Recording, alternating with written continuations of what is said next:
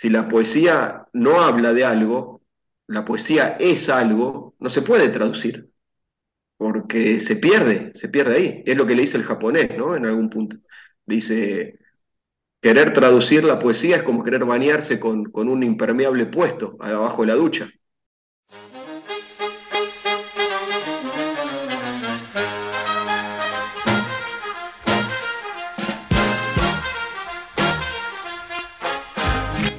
Bienvenidos a un nuevo episodio de Teoría Cinéfila, este podcast producido por Bendito Spoiler. Bendito Spoiler es una página web sobre cine y series en la cual conseguirán diferentes tipos de notas como noticias, críticas, ensayos, entre otras cosas, recomendaciones por supuesto.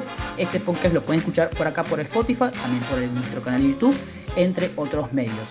Hoy tengo el enorme placer de hacer un nuevo episodio con Mariano Parnes, eh, compañero y ilustre de Bendito Spoiler, para mí, eh, gran ensayista, de las mejores notas que, que, se han publicado en la web son de Mariano, no lo digo por, digamos, porque está frente a mí, sino siempre se lo digo.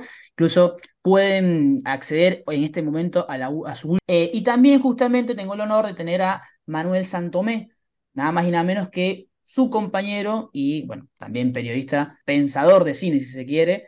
Em, y digo compañero porque ambos tienen un programa de radio que aparece todos los viernes de 22 a 23 horas en FM Roteco o 91.9, lo pueden conseguir en YouTube también en la emisora, llamado Bypassar, en la cual hablan de diferentes temas, no tanto actualidad, sino temas que le llaman la atención en general sobre la cultura popular, quizás. Bueno, los invito para que lo escuchen. Hoy vamos a hablar sobre Patterson, una película de Jim Jarmusch, pero antes quiero eh, saludarlos. ¿Cómo están, chicos?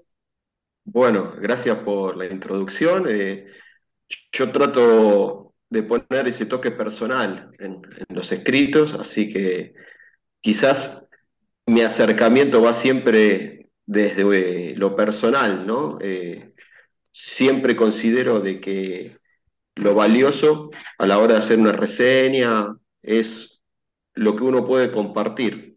Así que por eso esto de, de Quentin Tarantino y sus memorias es un libro donde se habla del compartir eh, la experiencia. Así que por eso me, convocó y, me gustó tanto el libro y me dio ganas de hablar, escribir sobre eso. Y hoy, cuando hablemos de esta peli de, Jim Jarmusch, también, eh, desde el lugar que nos generó para hablar con otros. Eh, es una película que uno la termina de ver y tiene ganas de conversarla, ganas de pensarla. Así que con eso ya tenemos para empezar. por, ¿Qué nos generó esta película del año 2016 que hace que siete años después sigamos revisitándola, ¿no? tengamos ganas de estar ahí, de habitarla un ratito.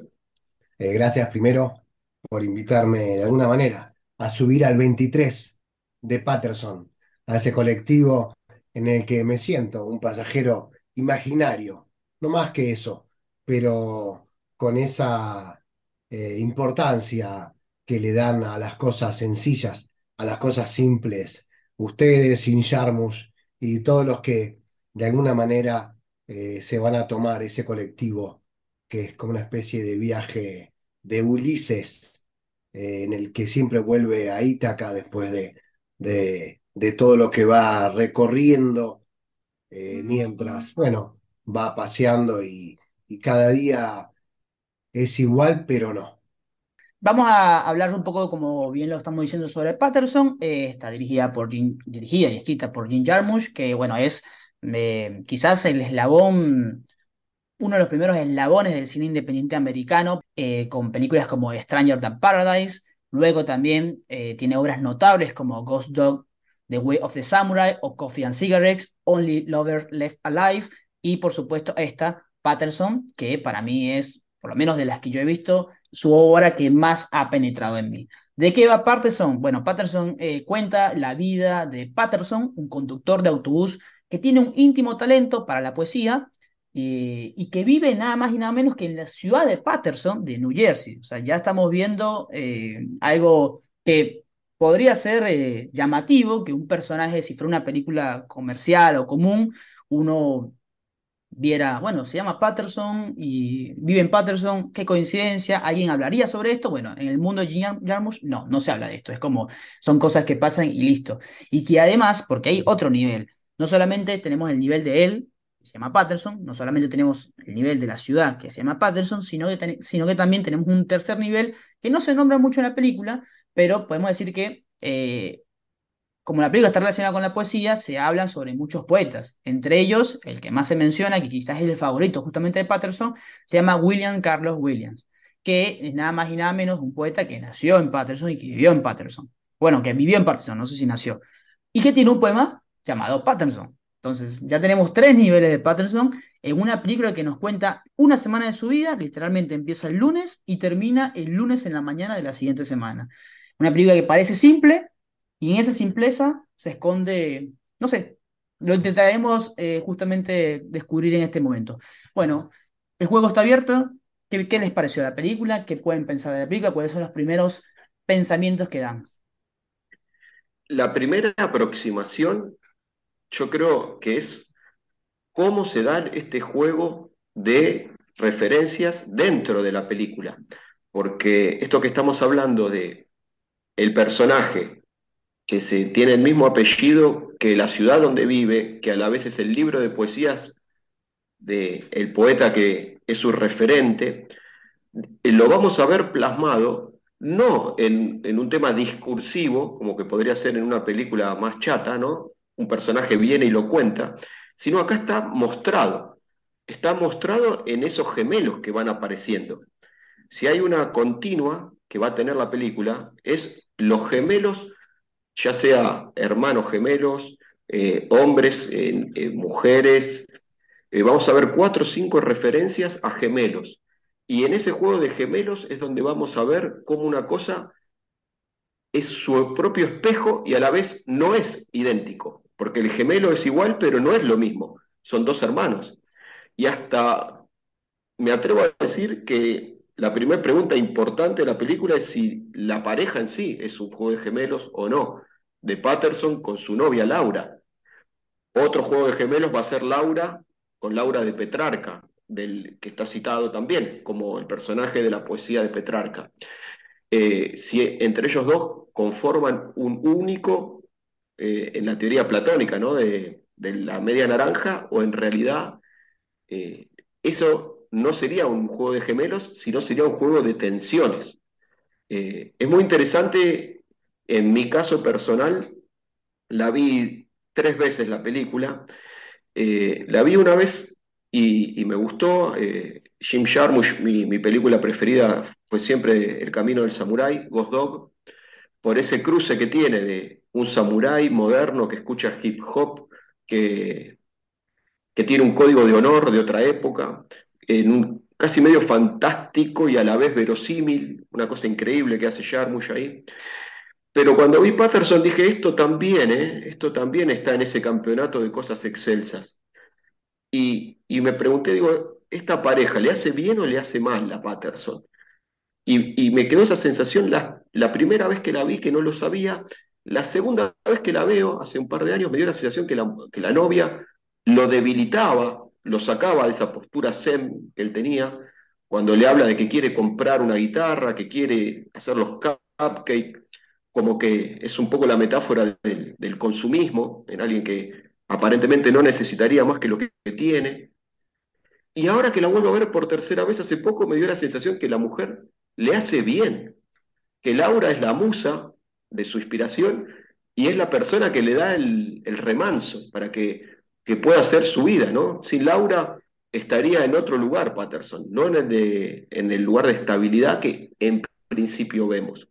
Así que en este juego de gemelos, para mí es muy un mérito de la película que a la vez se va mutando en base a quién la ve. Ayer yo, yo vi la película dos veces. La primera la vi hace cuando salió, 2016, cuando estaba empezando a ver cine y uno dice, vieron que salen esas películas cuando uno no tiene mucho conocimiento y dice, bueno, los críticos estaban hablando mucho de esta película, la voy a ver, la vi y no entendí nada, absolutamente, digamos, no, no, no, no tenía, un, no, no tenía un registro de narrativo y cinematográfico como para entender muy bien esta película. La vi, me gustó, entendí varias cosas, pero justamente eh, cuando Mariano me dice, che, estaría bueno hacer un podcast sobre esta, dije, perfecto, porque hay que revisitarla y, volver a ver, para ahora con un poquito más de conocimiento, además de, de ver más películas de ese tono, entender más o menos qué, de qué va la película. Y justamente eso fue lo que me pasó. Incluso eh, lo que dice Mariano coincido totalmente, porque eh, son, parecen, dentro de una persona siempre hay varias personas, siempre hay varias personalidades y siempre hay varias posturas que tienen, viven en conflicto constantemente. Eso es lo que hace, eso es lo que hace a una persona. Incluso, y en Patterson y Laura se ve eso un poco, son personas que son muy diferentes.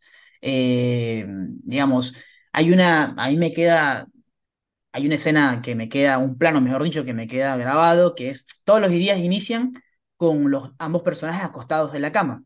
Y creo que es en el segundo día que ella eh, inicia el martes y la cámara está arriba, y se ve como él está, como siempre, con una camisa, una franela, una remera blanca, durmiendo, apretado, y ella está desnuda. Entonces ahí se ve claramente que son dos personas totalmente diferentes, mientras que él está, por alguna razón, un bloque de su forma de ser y cómodo con eso, ella es libre y es cómoda con eso. Entonces, mientras que ella innova todos los días, porque todos los días en el cuarto quiere hacer cosas nuevas, él eh, justamente él siempre tiene una rutina, digamos, duerme igual, desayuna lo mismo, camina lo mismo, come lo mismo. Entonces, eh, es, eh, ahí me parece que coincido contigo que ambos personajes son como, ella es como la música y lo complementa, y él es su inspiración, ella, ella es su inspiración y ella justamente también lo necesita a él, porque sin él no, no tuviera estabilidad en su vida, porque se ve que es una persona que un poco inocente, que es un poco eh, libre, pero necesita una contención. Entonces, voy por ahí, sí, coincido contigo. Es cierto, eh, tantas cosas para, para, se me vienen, ¿no? Para decir, pero, eh, bueno, primero con Marian decía que, o se me ocurría, ¿no? Que él decía la idea de los gemelos. Los gemelos también son los, ¿no? como una especie de anillos que van, eh, que se usan para, para, para sostener eh, la camisa. Y, pero son gemelos que en este caso, mi sensación, ¿no? Eh, es que a veces uno más uno es tres.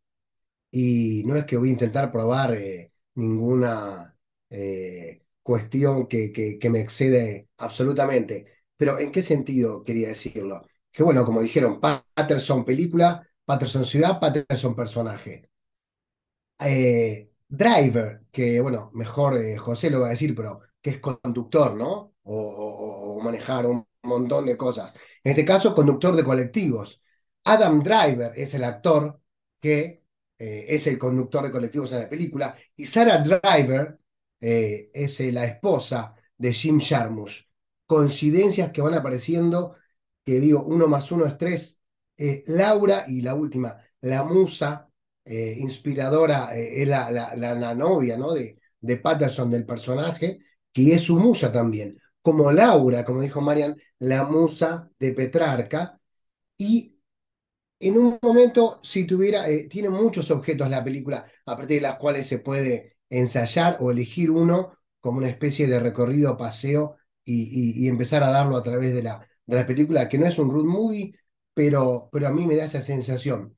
Y digo, por ejemplo, el libro secreto, que, que bueno, que es un conflicto y, puede ser uno de los conflictos de la película, ¿no?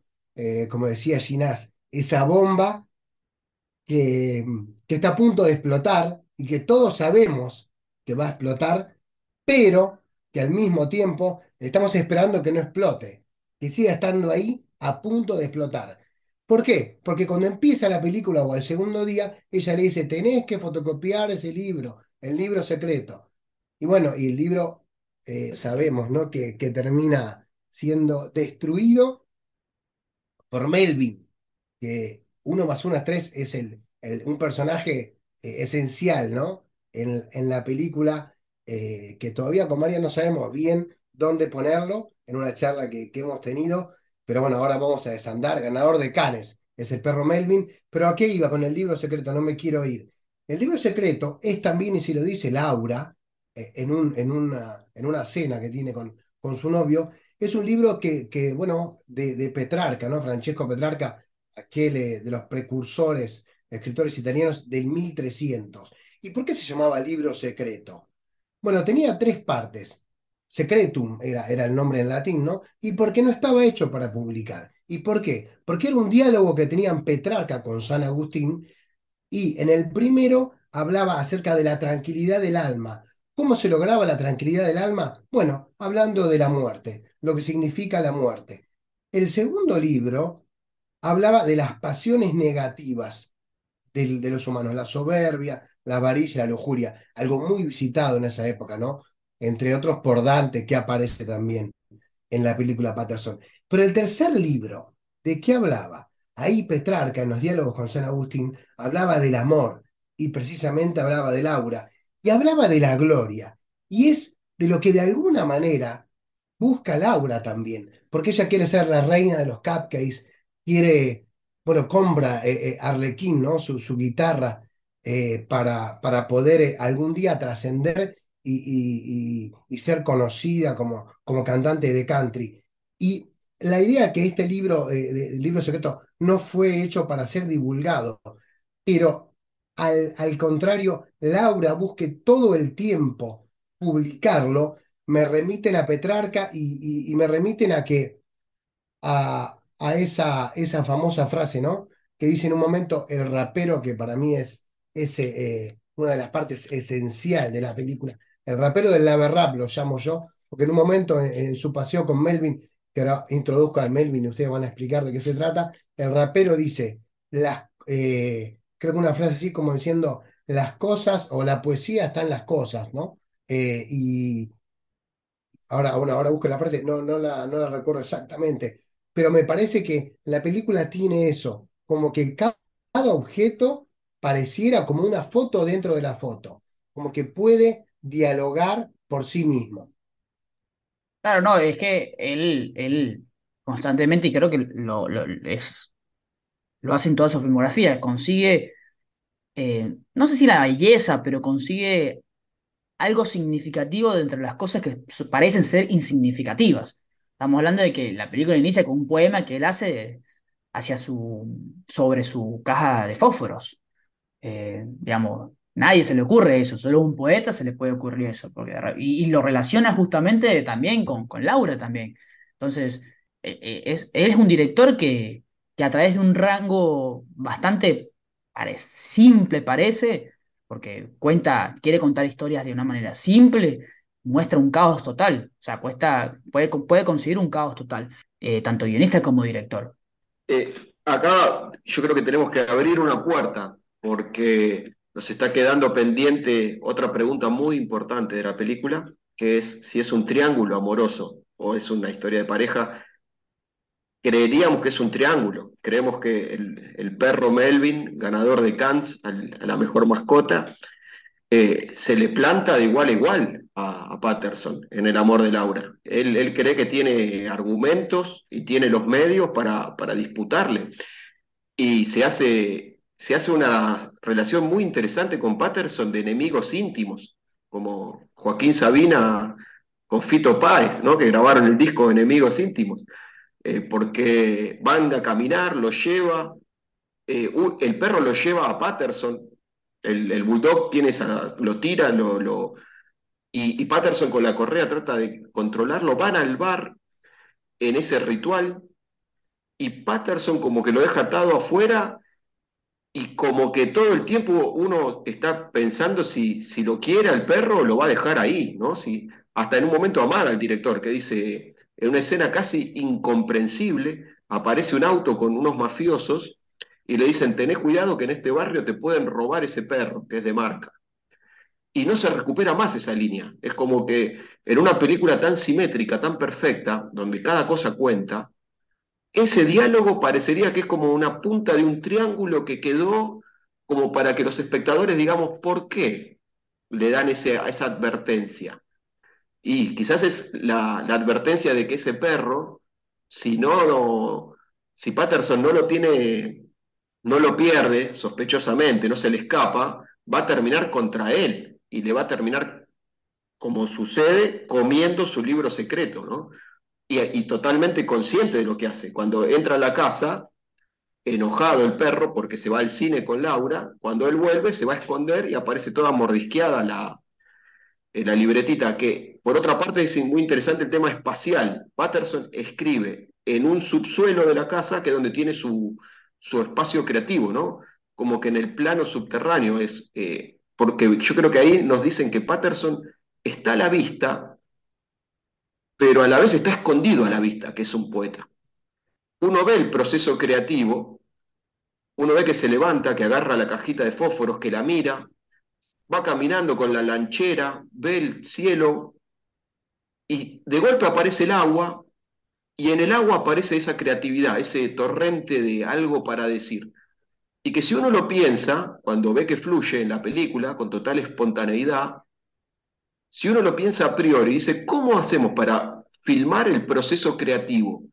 ¿Cómo se filma una abstracción como una idea? ¿Cómo hacemos que sea audiovisual la inspiración? Es una pregunta muy difícil, muy pocos directores se meten ahí, muy, muy pocos, y salen bien parados. En esta película fluye totalmente esa... Eh, hablando como director, quizás habría que, buscar la, esto, ¿no? El director que hace mucho con muy poquito en, quizás la película que lo, lo, consagra a él, ¿no? Una peli de la década del 80 llamado Extraños en el Paraíso. Extraños en el Paraíso, una película en blanco y negro, de la época que, que Wim Wenders tenía el estado de las cosas, esas películas rocosas, esas películas densas, que en ningún momento deja de ser, eh, no, no se hace amena, es una película que hay que, hay que, hay que sentirla y padecerla, digamos.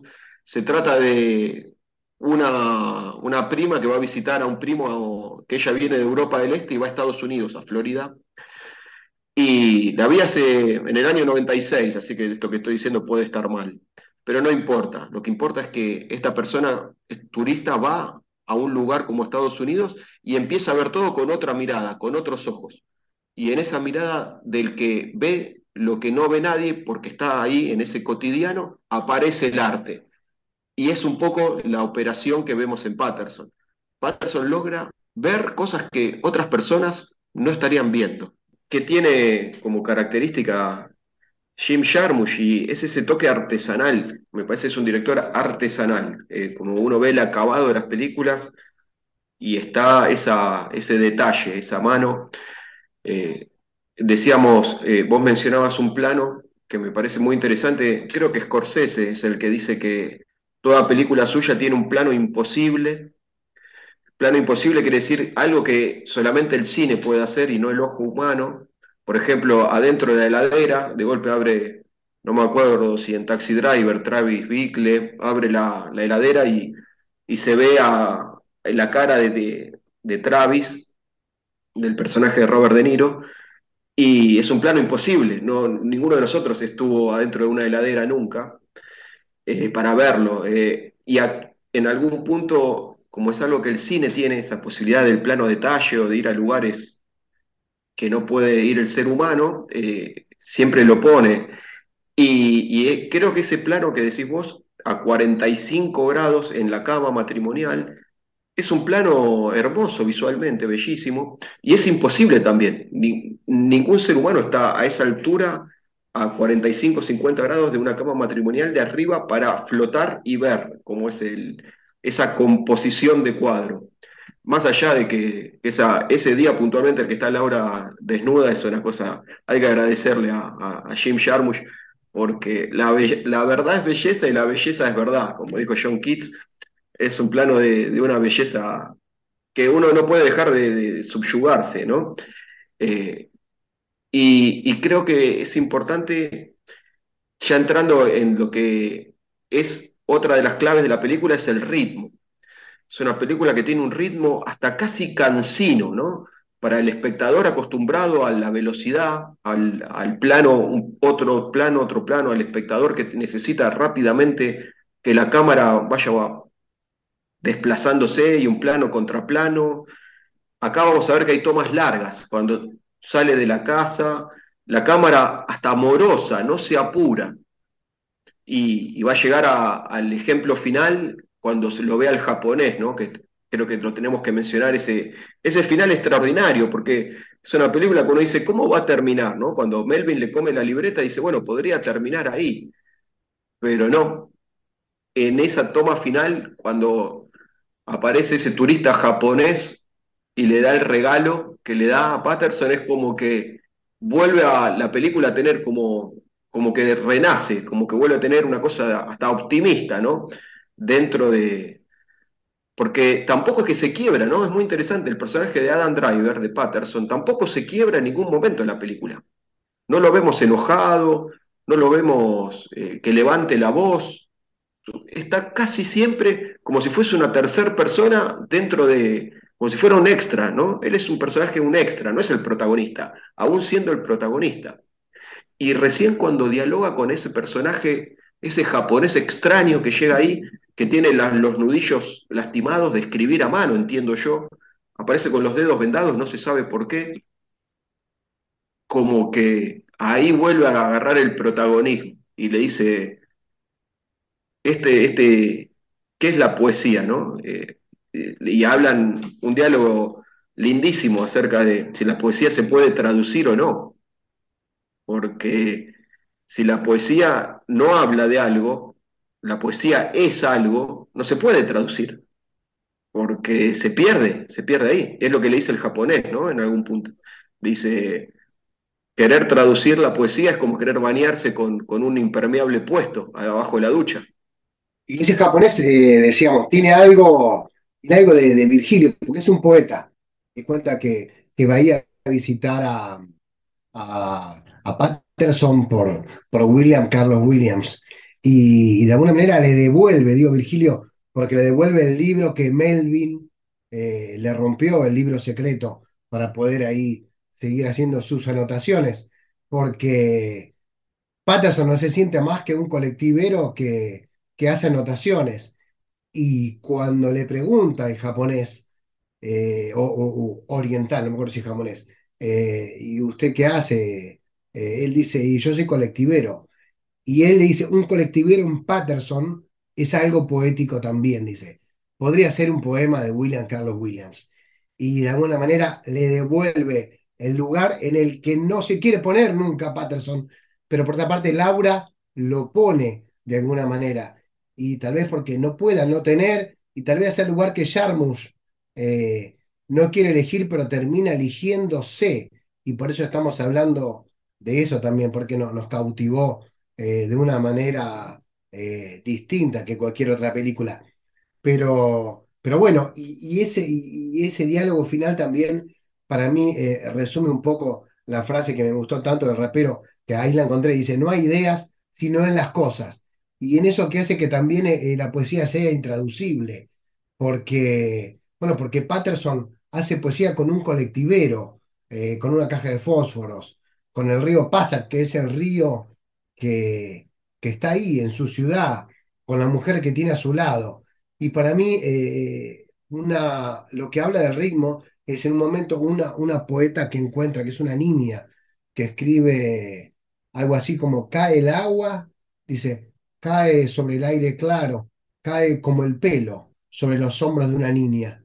Y, y esa es la, el ritmo para mí o la melodía, ¿no? De, que decía Marian y José vos también, de la película, que la película parece que, que no va cambiando de tono y sin embargo tiene algo sinfónico, ¿no? Que nos deslumbra y que, y que, y que sí, no es que está por ocurrir algo, pero como decía Ginás, pero sabemos que, que, que nos está pasando por algún lugar algo y que pareciera ir transformándose en, en, los recorridos que hace en colectivo, en las visitas que hace, no hablamos todavía, pero, pero un, un, lugar hermoso me pareció el bar, ¿no? El bar eh, al que él concurre todas las tardes con su enemigo íntimo, con, con Melvin, y ahí está el Doc, que es una especie de, que bueno, de, de, de, de amigo de todos los que de alguna manera van a depositar sus, su, día, sus angustias, sus preocupaciones. El Doc es el que regentea el bar y juega todos los días al ajedrez contra sí mismo. Y, y bueno, y ahí también llega una historia de amor que tal vez lo contrario o la contracara a la de Patterson con Laura, que es la de María y Everett, que bueno, que se hicieron amigos y alguna vez ella le dio la oportunidad y Everett no logra encontrar por dónde, por dónde penetrar con ella. Y, bueno, y si los compara en un momento a Romeo y Julieta, que uno dice, bueno, es la historia de amor, eh, de, de todas las historias de amor, y bueno, no sé, ¿por qué es tan fuerte? Y porque no se concretó. Les pregunto, em, ¿no tienen envidia a Patterson?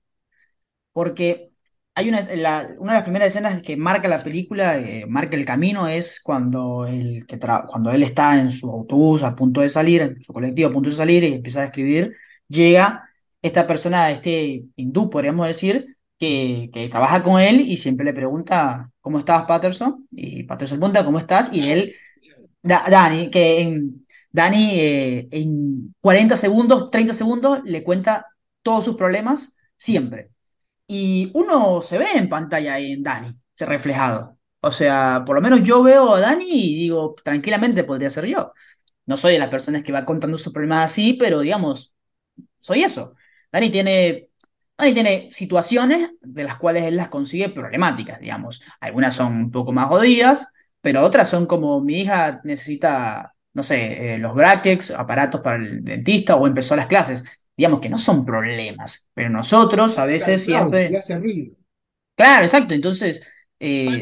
podría encontrar un poema y Dani encuentra un problema, ¿no? Exacto, ahí está la clave. Entonces, uno dice, eh, ¿y Patterson, ¿y tú, cómo, y tú cómo estás? Estoy ok, estoy bien. O sea, hay un tema de que me encantaría, eh, me parece imposible, pero me encantaría vivir la vida a través de los ojos de Patterson, a través de la mente de Patterson. Mm, siento una envidia, no sé qué piensan ustedes, si tienen un poco de envidia de... Es ahí, o sea, el tipo ni siquiera quiere los celulares, no le interesan. Los celulares, el mundo estaba bien sin los celulares, seguirá bien sin, con, sin ellos. Entonces, eh, eso, yo lo veía y decía, me encantaría ser este tipo, la verdad. Ahí hay una cosa interesante, que es que la película, eh, si bien te permite decir, bueno, no quiero usar teléfono celular, Patterson, Después lo va a necesitar porque se le rompe el colectivo y, necesita avisar. Y es como que la película te dice, bueno, vos podés hacer lo que vos quieras, pero la realidad está jugando también, la realidad existe y te está condicionando todo el tiempo. La mujer le dice, quiero comprar la guitarra, y él pone cara, bueno, y no cualquier guitarra, la que venden en la televisión, la guitarra mandolín de un tal Esteban, ¿no? la metáfora de las Nike Air Jordan o lo que sea. Y uno dice, ¿para qué quiero las Nike Air Jordan si no juego al básquet? Ah, no lo sé, no importa. Vos las tenés que tener. Eh, hay algo en eso, ¿no? De que quizás eh, a lo que le decimos que no es más importante que a lo que le decimos que sí, en algún punto, en, la película Patterson y en la vida quizá también, en el punto de vista que asume eh, hay algo de declaración de principios también en esta película, ¿no? Eh, eh, que sea una película de Jim Jarmusch, un director independiente que viene del palo del rock, ¿no? es el Lou Reed del cine, si hay que ponerle alto, canoso, fachero, podría ser una estrella de rock, Jim Jarmusch. Eh, hay algo en esa actitud, ¿no? Y, en vez de romper todo un hotel, como haría una habitación de hotel, como haría Charlie García, él te dice, vamos a hacer una poesía con unos fósforos, ¿no?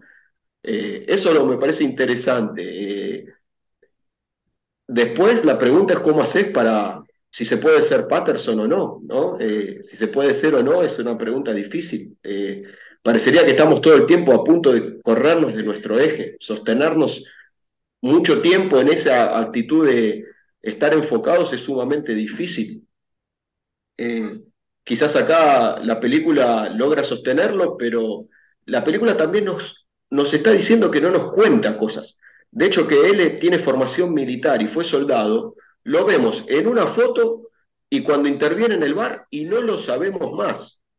Se nos dice, pero nada más que lo mínimo, como para que nosotros sabemos que ha tenido un pasado y un pasado quizá conflictivo también. Pero en algún punto yo creo que lo que nos encanta de, Patterson es la aceptación de que, bueno, lo que tocó el destino es esto y, y encontremos la poesía en esto. Quizá por eso la pregunta que yo les hago es, ¿por qué van al cine a ver una película en blanco y negro de la década del 30, ¿no? ¿Por qué va a ver esa película con Laura? Mientras escuchaba, y el otro día, a raíz de, un recital que hay eh, eh, de Taylor Swift, vos podías sacar la entrada o también eh, comprar la, entrada que valía mucho más, que te venía con un packaging que se llama, un set, que te comprabas la remera, podías estar más cerca, no hacías cola y, y alguna cuestión más. Y eso me hizo acordar a la guitarra que elige, que se llama Arlequín, que elige Laura comprarse, ¿no?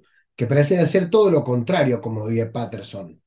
Eh, Laura hoy tendría Twitter, tendría streaming, tendría todas las redes sociales activas, sospecho yo, eh, para poder vender sus cupcakes, ¿no? Eh, y, bueno, y, la, guitarra le viene con el estuche, con clase, con las clases, con la funda, con el estuche y la funda lo mismo, pero con, con, con un montón de, cuestiones que no hacen tal vez al fondo de la cuestión pero eh, que sí que se contraponen decididamente a, Patterson y que, y que, son parte de, como decía Marian, de, de, la realidad, ¿no? Lo que se preguntaba José, ¿cómo hacemos para tener esa mirada? Y lo que, lo que me parece es que no sé cómo hacemos, pero sí eh, hay algo que, que envuelve la película, ¿no? Porque de alguna manera a Patterson y a, y a Dani le van a pasar cosas parecidas. El tema es, como se preguntaba José, cómo, cómo las miramos, ¿no? O como decía Godard, no es eh, de dónde se sacan las cosas, es en dónde las ponemos. Claro, porque incluso eh, con el tema de la guitarra que estamos mencionando, Patterson podría ser la podría ser Dani en ese momento diciendo, mi mujer quiere una guitarra que cuesta 500 dólares y esto, pero no la usa, ta, ta, ta, ta, y, y no lo es porque justamente eh, coincide, logra tener como un, logra ver como el panorama completo, y no solo ve el pasado ni el futuro, es un personaje eh, demasiado centrado en ese aspecto.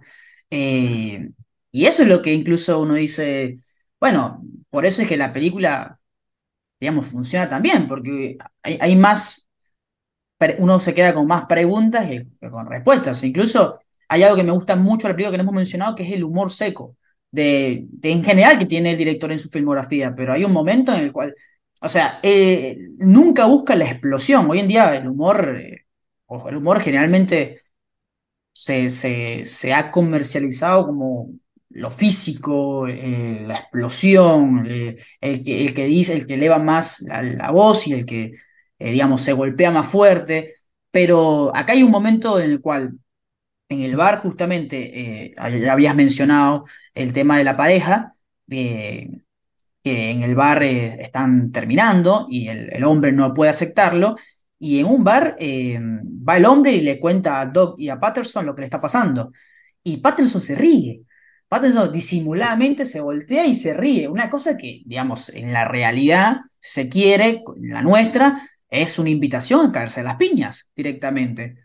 Y no hay esa confrontación. El hombre también entiende su realidad y no llegan a ese punto. Incluso el único, el único momento en que hay un, hay, digamos, agresividad en la película es justamente Patterson salvando a este hombre, cuando escenas después este hombre amenaza con dispararse con una pistola de mentira también, que, que también es una metáfora diciendo, digamos, eh, esa pistola representa eh, algo como Mm, a veces em, no estamos dispuestos a realmente tomar las grandes decisiones porque sabemos en el fondo que es una estupidez lo que estamos haciendo. A veces, ese hombre no se va a suicidar realmente. O sea, toma una pistola de mentira porque sabe que este, es, eso es algo que duele mucho, pero no es real el tema de, cómo están terminando. Em, pero ahí, ahí en esa, e, el tema del humor seco y en el tema de la simpleza hay una timidez de, los, de seres introvertidos que, que al final son los seres que, no sé si en la realidad, pero que al final son seres que, em, están un pasito adelante. Claramente, eh, que no esté esa, ese arma de juguete y demás, es como una especie que necesita la mirada, necesita que lo vean, ¿no? Este personaje que hace toda esa, esa actuación, que sería la oposición a, a, Patterson, que no necesita que lo vea nadie, él está ahí tomando algo y habla y de golpe se detienen a ver eh, ese, ese corcho con noticias donde están los personajes ilustres de, del pueblo y está Costello, está eh, William Carlos Williams. Es como que uno dice, bueno, quizás el objetivo en la vida, si es que hay alguno, es estar en ese corcho, ¿no? Uno como que vive como para hacer ese mito, ¿no? Eh, que, que es a la distancia de Patterson, es como ser alguien e, que esté en ese corcho de, ese, de ese, café. Eh, pero yo creo que la clave es que Patterson, mientras parece no, que no está haciendo nada, parecería que uno lo ve caminando con el perro, manejando el colectivo, eh, está todo el tiempo escuchando. De hecho, lo muestra la película.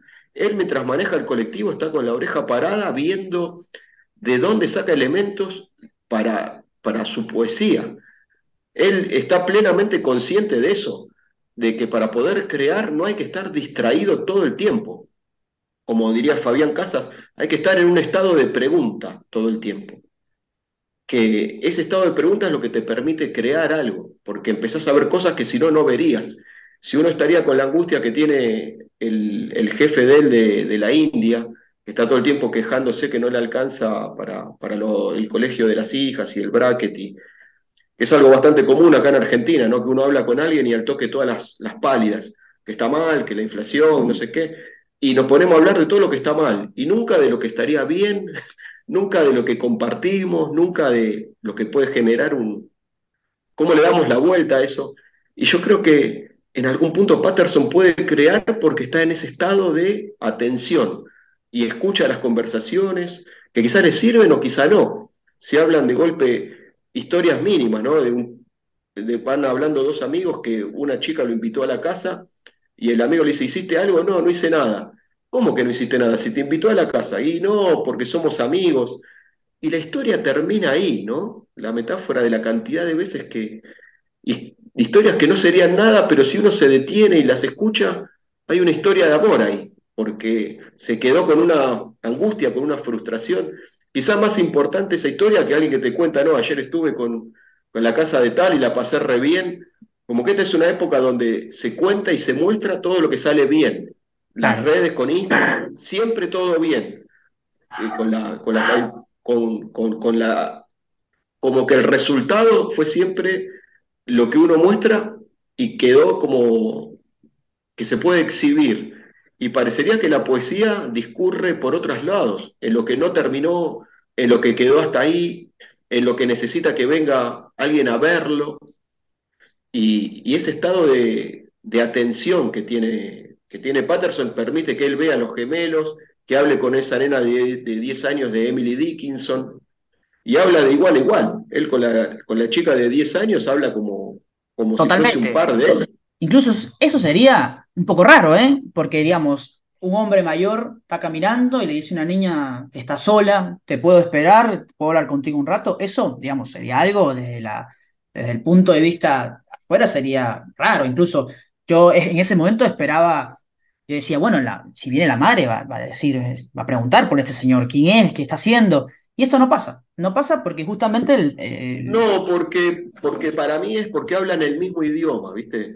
Eh, es algo muy raro que se dé en la vida, ¿no? En general, todos hablamos español, pero no estamos hablando el mismo idioma.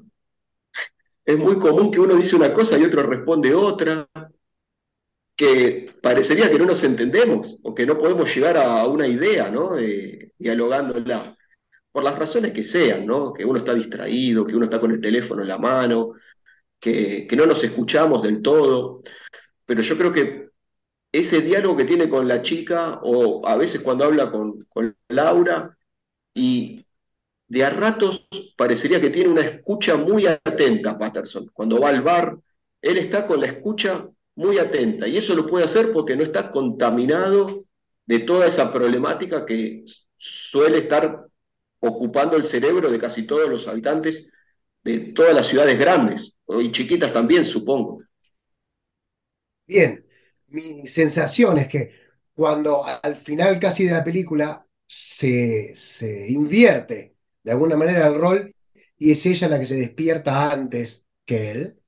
Eh, y cuando le va a despertar a la cama, como cada mañana, él le dice, o, como empieza cada mañana en la película, él, le dice que huele a cupcakes ella, ¿no? Que son las tortas ellas, esas que, que ella hace. Eh, en el pelo, en la piel, le, siente el aroma. Y para mí eh, es la metáfora de que ella le pone de sí a las cosas. Entonces, de alguna manera, las cosas quedan impregnadas con su manera de ser, con su mirada, con su sentimiento. Y, la película es abierta en ese sentido, ¿no?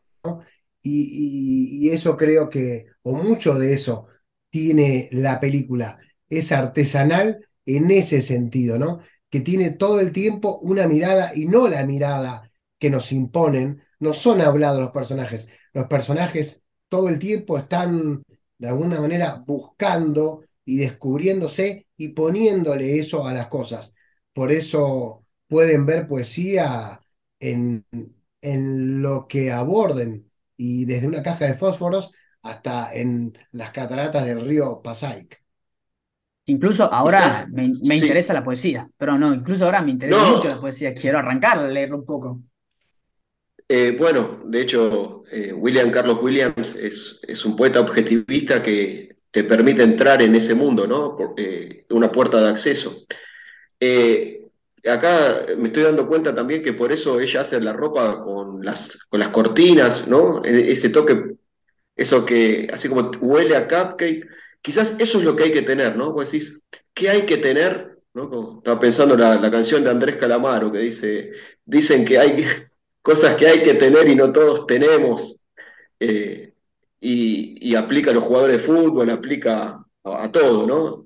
¿Qué hay que tener y no todos tenemos para, para estar con, para poder estar con un personaje como Patterson? Y hay que ponerle algo de uno a las cosas, algo de uno bastante, ¿no? Y por eso quizás se está pintando todo el tiempo, quizás por eso se hace ropa con cortinas, quizás por eso está con la brocha gorda y no está mirando la telenovela, o la serie del momento. Quizá por eso va a haber una película blanca y negra de, la década del 30 de terror y no, no rápido y furioso, ¿no? Como para estar con Patterson hay que, a su manera, tener algo propio también y aplicado a las cosas. Perfecto. Si quieren, para ir cerrando, eh, algunas conclusiones. Eh, habías, no, habías mencionado al principio del, del podcast, Mariano, eh, eh, ¿Es, buena o le hace bien o le hace mal Laura a Patterson? Y bueno, creo que en definitiva podemos decir que es el villano, el perro es el villano de la película.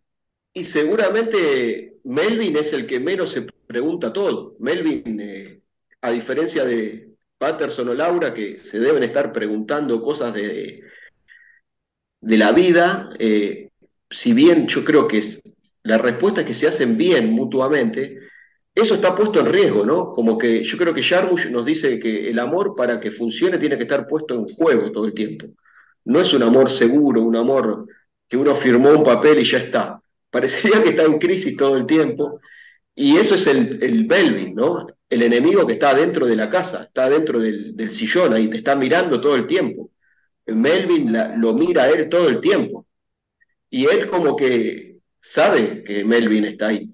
Eh, en algún punto, no sé si es el villano, pero es la figura que te está diciendo, mirá, eh, vos podés poner las reglas que vos quieras, pero yo también te pongo reglas de afuera.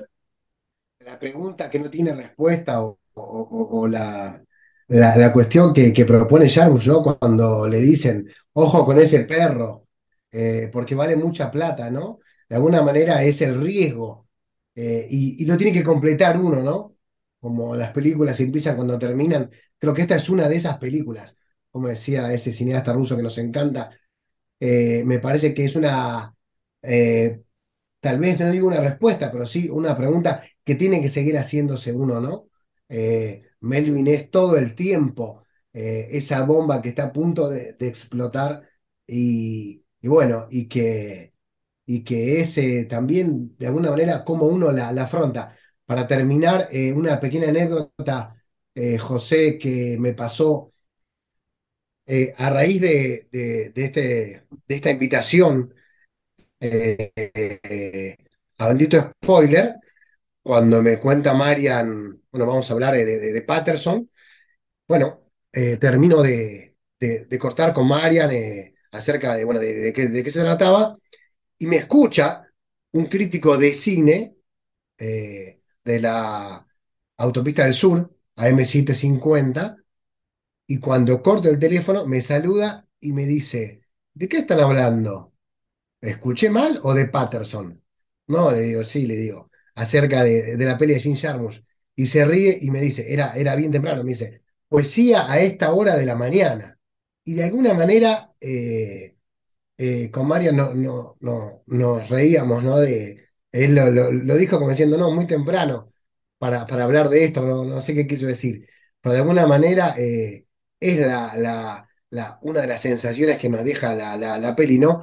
Porque Patterson, él ya, de alguna manera, casi todo el tiempo estaba, estaba pensando o sintiendo poesía.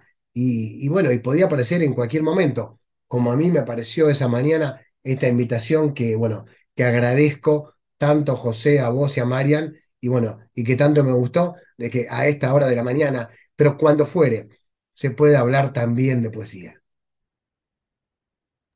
Totalmente, no, gracias, todo lo contrario, muchísimas gracias por, por sumarte, esperemos tenerte en varios episodios también, la invitación siempre va a estar. Eh, y, justamente, increíble, no, no, me encantó la anécdota porque estamos también, para el que no si alguien no lo entendió, estamos también grabando esto en la mañana justamente y hablando de poesía, intentando entender algo que, que, deja más preguntas que respuestas y eso es lo que la hace la gran película que es. Mariano, ¿quieres cerrar con algo? El agradecimiento de, estar haciendo poesía acá un sábado a la mañana y de estar en estado de pregunta, así que esto de que los tres sentimos que estamos donde, donde empezamos, creo que habla bien de, que la película funcionó.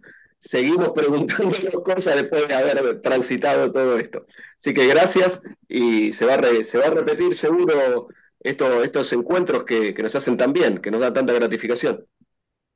Claro, Marian, si quieres dime dos o tres películas, también Manuel te invito a esto, pero rapidito, solo mencionalas que crees que podríamos hablar en el futuro para que la gente, bueno, ya se, ya se vaya anotando esas películas. Películas quizás que, que nos invoquen a, este tipo de conversaciones.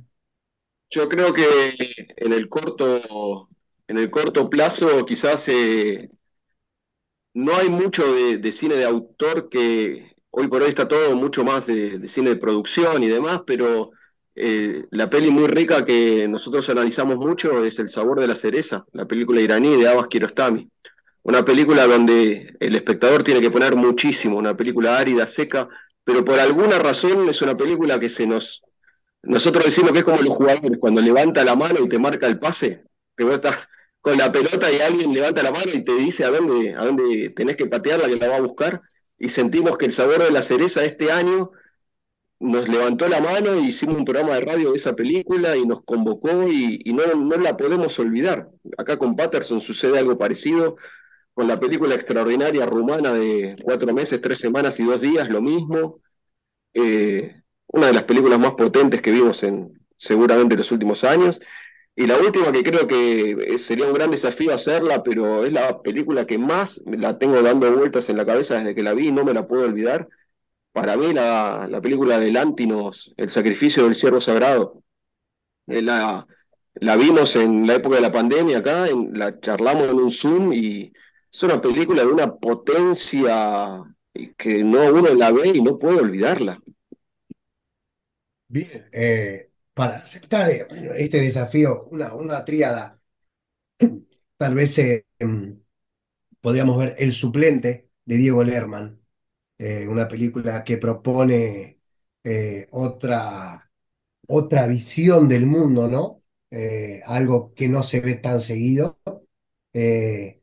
O, em, por, por, decir, una, en, el, en el sendero de Patterson, tal vez, una que se llama eh, Crespo, que es de Eduardo Crespo, que está hecha eh, en la ciudad de Crespo, de alguien que, que bueno, que se pregunta cosas eh, dentro de las cosas.